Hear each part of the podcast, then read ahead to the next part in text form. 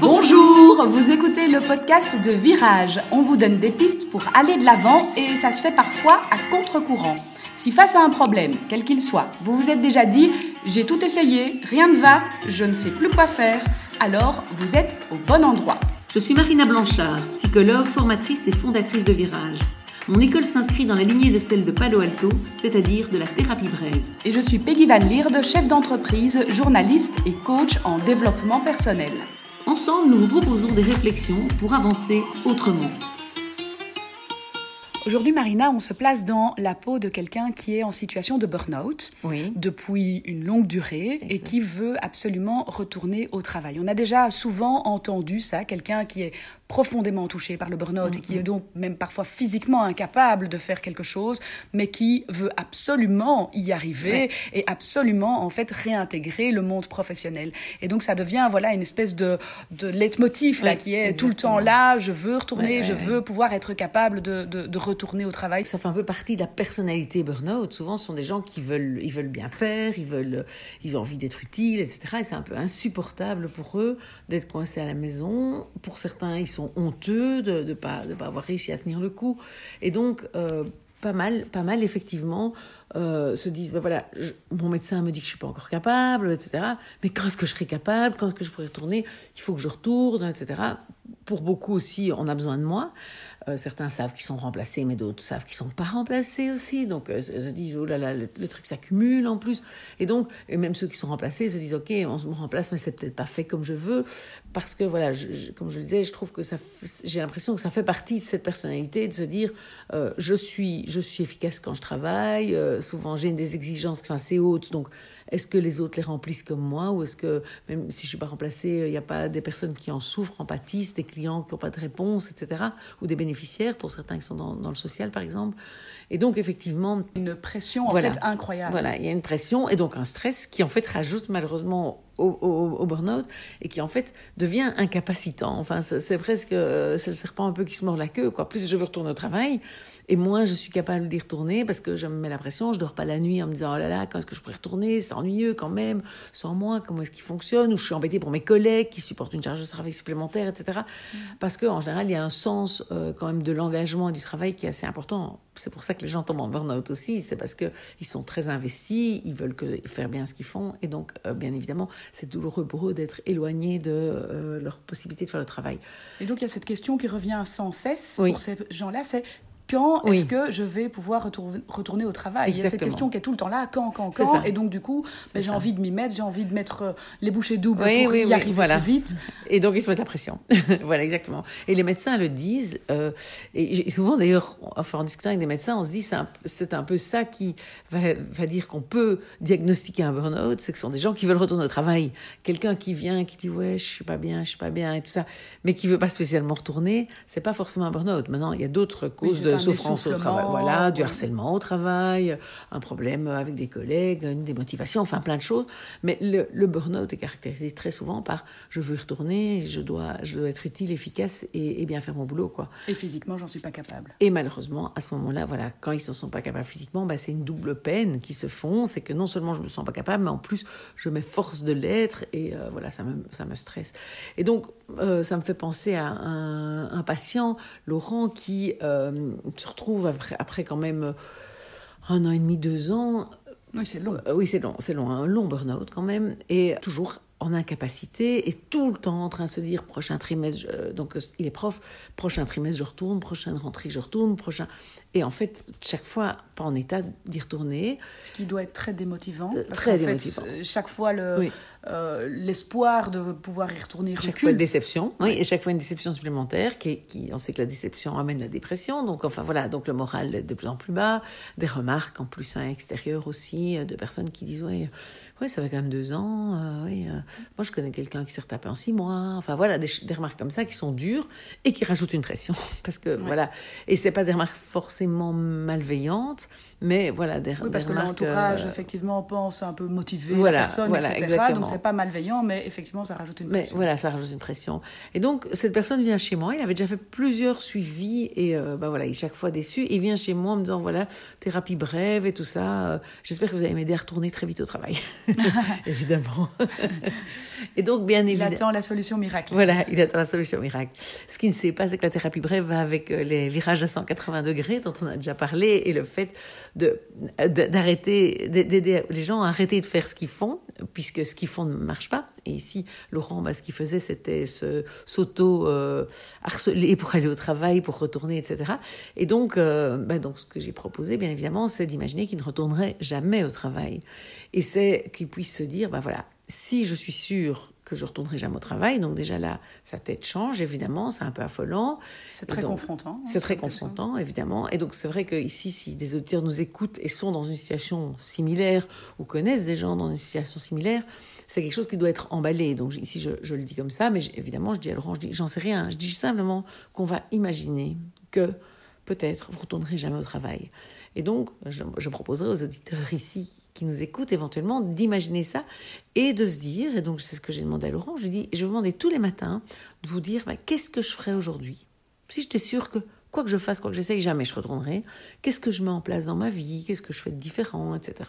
Et donc cette question-là, tous les matins, pour Laurent en tout cas, a suffi pour quelque part débloquer les choses, parce qu'il dit très clairement, il dit, en fait, ça m'a complètement fait lâcher la pression. J'ai joué le jeu et je me suis un peu laissé prendre à ce jeu. Et en fait, le stress est retombé complètement. Parce qu'il a pu se dire, bah alors je prendrais euh, des cours de guitare, parce que c'est quelque chose que j'ai toujours envie de faire. Bah, si je ne retournais pas travailler, je prendrais des cours de guitare. Je sais que j'aurais tel montant que je toucherais de la mutuelle, puisqu'il est sur la mutuelle. Voilà, voilà ce que je ferais. Du coup, je diminuerais telle, telle chose dans, dans mes vacances. Mais par contre, je pourrais faire telle chose et telle chose. Et donc, il a vraiment diminué complètement la pression jusqu'au moment où il a commencé à dormir mieux, jusqu'au moment où il a commencé à sentir vraiment physiquement, il dit, le stress qui était moins, moins présent, et que du coup, bah, quand il était voir son médecin, son médecin a dit qu'il allait mieux, lui a dit qu'il allait mieux, et finalement, aujourd'hui, il est au travail. évidemment, si la question, vous vous la posez maintenant en vous disant comme ça, ça va me faire aller au travail très vite, ça va pas marcher. c'est une pression supplémentaire. C'est ça. L'idée, c'est vraiment de pouvoir se poser cette question-là et vraiment d'envisager, je pense, ce plan B, quelque part, hein, de se dire, bah, si je suis quand même pas capable, ça fait maintenant plusieurs mois, plusieurs années que j'essaye de, de repartir et que j'ai fait des choses et suivi comment est-ce que j'envisage ma vie autrement Et je pense que c'est vraiment jouer le jeu, c'est que, comme euh, le disait Laurent, c'est de vraiment se dire, bah, ça se peut que ce soit ça. Mm-hmm. Et maintenant, si c'était ça, comment je réorganise ma vie? Et donc, c'est un peu bizarre, évidemment, comme approche, puisque les gens viennent pour retourner au travail, et peut-être que ceux qui nous écoutent aussi sont dans l'optique de Ah, je souhaite un podcast qui va m'aider à retourner au travail. Or, en fait, ce qu'il va falloir faire, justement, je pense, c'est de pouvoir s'imaginer que j'y retourne pas et vraiment se l'imaginer, se dire voilà, ben, je mets en place les choses comme si en fait plus jamais je pouvais retourner. Et, ce qui a fonctionné dans le cas de Laurent ici, c'est la régularité de la question, c'est de se poser finalement tous les matins. Oui, c'est exactement. Tu as raison, tu as raison, tout à fait. C'est le fait qu'il l'a vraiment fait de manière très systématique. Il était très motivé, en fait. Il l'a fait de manière systématique tous les matins, tous les matins, en se disant voilà, imaginons mon médecin me dit que plus jamais je pourrais retourner. Voilà, je suis euh, complètement euh, hors service, on va dire. Et qu'est-ce que je mets dans ma vie? Comment je m'organise? Qu'est-ce que je fais avec ma femme? Qu'est-ce que je fais? Comment j'organise? Et en fait, je pense que dans les personnes qui nous écoutent, peut-être pour certaines, ça va les amener à pouvoir retourner, mais je pense qu'il faut vraiment se dire aussi, pour d'autres, ça va peut-être les amener à ouvrir une autre image et peut-être à ne pas retourner parce qu'en se disant, mais en fait, je pourrais me faire une chouette vie. Mm-hmm. Ou mais en fait, voilà, c'est vrai, je perdrais ce travail qui me tient à cœur, etc. Mais en même temps, je, peux euh, développer telle nouvelle euh, compétence, je pourrais faire, bah, je ne retournerai pas à ce travail-là, mais peut-être je trouverai un truc beaucoup plus facile, beaucoup plus accessible, plus près de chez moi, plus ceci. Et donc je pense que la question, elle est vraiment intéressante si on se la pose vraiment. Donc l'idée, c'est pas de se la poser juste en se disant, ah, comme ça, ça va débloquer, c'est vraiment de se dire, voilà, mais comment j'organiserais ma vie, en fait, si j'étais sûr et certain que jamais je pourrais retravailler, quoi. Finalement, en se posant cette question assez confrontante et qui va à l'encontre des questions qu'on s'est toujours posées jusque-là, on ouvre un champ des possibles. C'est ça, c'est ça. On réouvre vraiment un champ des possibles. Et c'est intéressant parce que, euh, voilà, je pense que vraiment pour certaines personnes, ça va permettre de, de, se réorienter, de faire d'autres choses que se dire c'est ce boulot-là à tout prix, il faut à tout prix que je récupère euh, mon énergie pour. Euh, parce que voilà, cette pression-là, évidemment, elle, elle est plutôt usante et en, mode j'en perds encore plus d'énergie à me battre contre quelque chose qui ne se contrôle pas vraiment. Si je reviens à, l'entourage, euh, autour de la personne qui est en burn-out, euh, on, l'a dit, hein, on a parfois aussi des pressions qui viennent de l'extérieur. Euh, quand est-ce que tu reviens Tiens, ça fait déjà deux ans que tu es en burn-out, c'est long. Là aussi, pouvoir chasser cette pression, il y a peut-être des pistes euh, oui. Oui, je pense déjà, il y, a entourage et entourage, donc il y a distinguer les personnes avec qui ça vaut la peine d'en parler de temps en temps et dire oui, c'est dur, ça devient long et tout ça, et les personnes avec qui il vaut mieux pas en parler, parce que, et ça, normalement, d'avoir vécu ce genre de, de, de, de, pic ou de, de mhm. remarques, on sait faire le tri. On peut en, distinguer exactement. Et puis, je pense que ça vaut la peine aussi, peut-être, de répondre à l'entourage, de dire, bah, écoute, oui, je sais même pas si je reviendrai. Et de pouvoir, et c'est pas facile, hein, parce que c'est un travail aussi mais, mais, je pense que ça, ça, complète pas mal la question de se dire si je revenais pas, qu'est-ce que je ferais différemment euh, de, de, pouvoir annoncer à l'extérieur oui, je suis pas sûre que je reviendrai. Parce que ça, ça permet aussi de, de, rentrer dans cette logique. Si je devais ne pas revenir, ne jamais revenir, à un moment, je vais devoir l'annoncer. Mm-hmm. Et donc, on peut préparer les autres au fait que peut-être je ne reviendrai pas. Et c'est pas pour ça que vous ne reviendrez pas, et donc c'est ça que je dis toujours moi aux patients, je dis c'est pas pour ça que vous ne reviendrez pas, mais le fait même de pouvoir préparer les autres, ça va faire diminuer cette pression-là. Alors peut-être certains d'autres vont répondre ah non mais tu peux pas quand même, etc. Et là c'est d'autant plus intéressant que vous puissiez à ce moment-là dire euh, mais si peut-être et de voir comment les autres peuvent aussi encaisser ça. Et peut-être même que certains vont dire Ah, tu as de la chance, tu pourrais te permettre, tu ferais quoi alors tu ferais différemment? Et ça, ça peut nourrir même la, réflexion dans le sens de lâcher. Mais c'est sûr que. Alors après, c'est sûr qu'il y aura toujours des gens dans l'entourage qui vont pas comprendre et qui vont continuer à mettre la pression. Hein. Donc c'est pour ça que je pense aussi, ça c'est important, mais dans plein de choses, hein, aussi quand on perd quelqu'un, euh, dans plein de choses, de bien choisir les personnes avec qui on parle de nos problèmes et celles avec qui on n'en parle pas parce qu'on sait que ça va être peine perdue ou peine supplémentaire. Hein.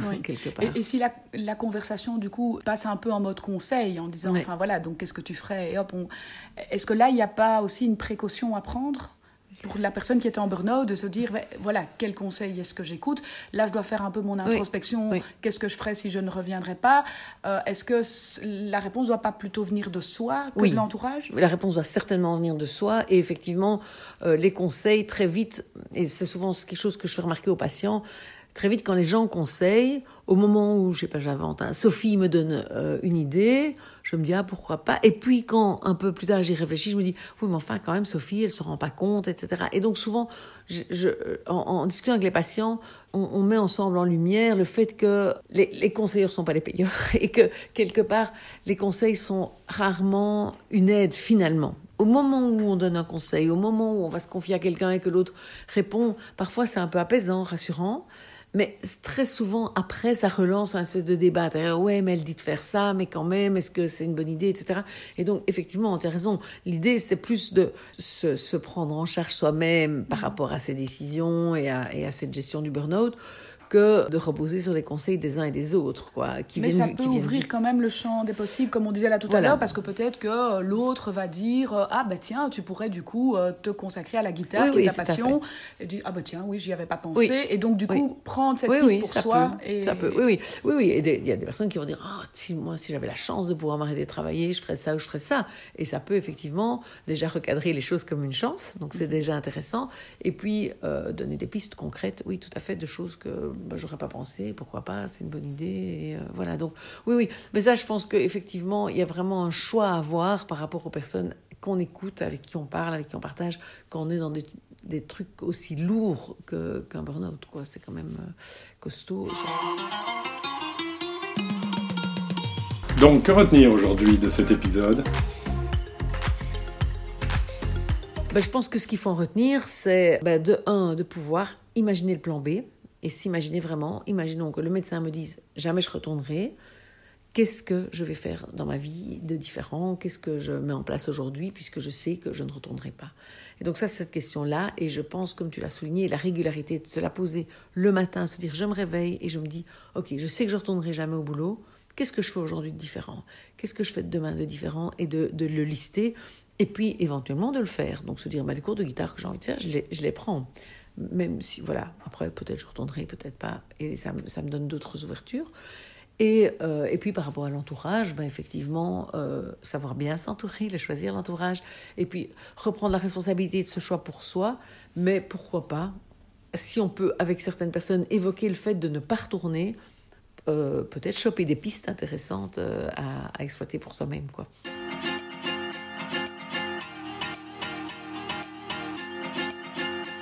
Pour ne rien rater des épisodes de Virage, vous pouvez vous abonner et également nous suivre sur le compte Instagram de Virage.